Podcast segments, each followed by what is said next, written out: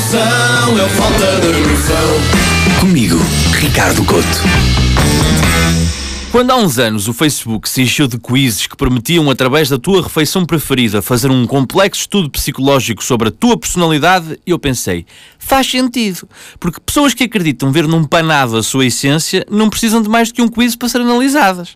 Achava eu que todo este movimento quizeiro era apenas um lembrete que o Facebook se preparava para a maior ocupação da história ocupação familiar. Era o fim do feed com músicas sugeridas ou declarações de amizade ou amor parolas e começava o reinado das 327 fotos na festa de aniversário sem qualquer tipo de seleção ou filtragem. Portanto, malta, vamos ser sinceros, com uma intensa pesquisa, qualquer um de nós está num Facebook de uma tia qualquer a comer um croquete ao lado de um jarro com tangue. Vamos, vamos, ser, uh, vamos ser sinceros, tangue não, tangue. Sabe-se agora que afinal tudo era mais do que mero entretenimento básico. A empresa Cambridge Analytica usava usava os dados desses singelos quizzes para traçar perfis dos utilizadores de Facebook e conseguir afinar as estratégias de publicidade, ou seja, vendia aos nossos dados. Aliás, deixem-me já antecipar-me ao hacker russo que tem os meus dados. Sim, Vladimir, eu gosto de cantar Bahia de Morango do Nordeste. Isto não revela que eu sou básico e gosto secretamente de cantar música brasileira. Não. Eh, sobre mim apenas revela que eu sou cabra da peste. tu sabes, eu não existo.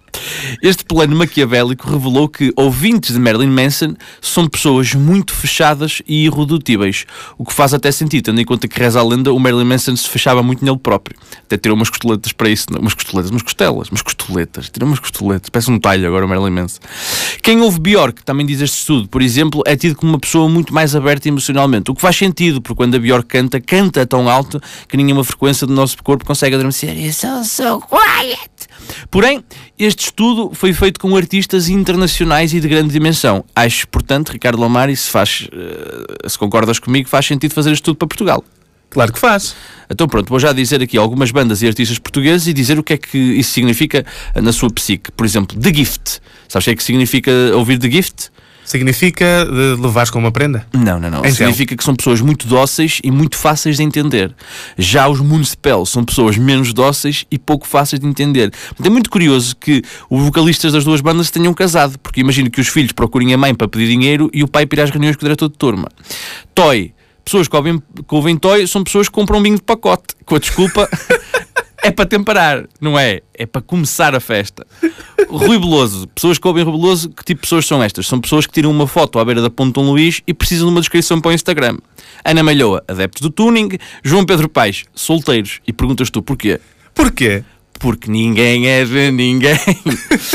Anjos, anjos, malta que gosta de anjos, é malta que acha que é fixe usar colares com conchas. Porquê? Porque estão em 2001 ainda. Depois também há uh, malta que gosta de Cláudia e Isabel, que são pessoas que não têm muita sorte ou amor, porque prometem todos os anos que não vão voltar a chorar, mas regressam todos os anos a dizer: Não, eu para o ano é que não vou voltar a chorar, por ti não vou. Ano seguinte, não, este ano é que não vou voltar a chorar.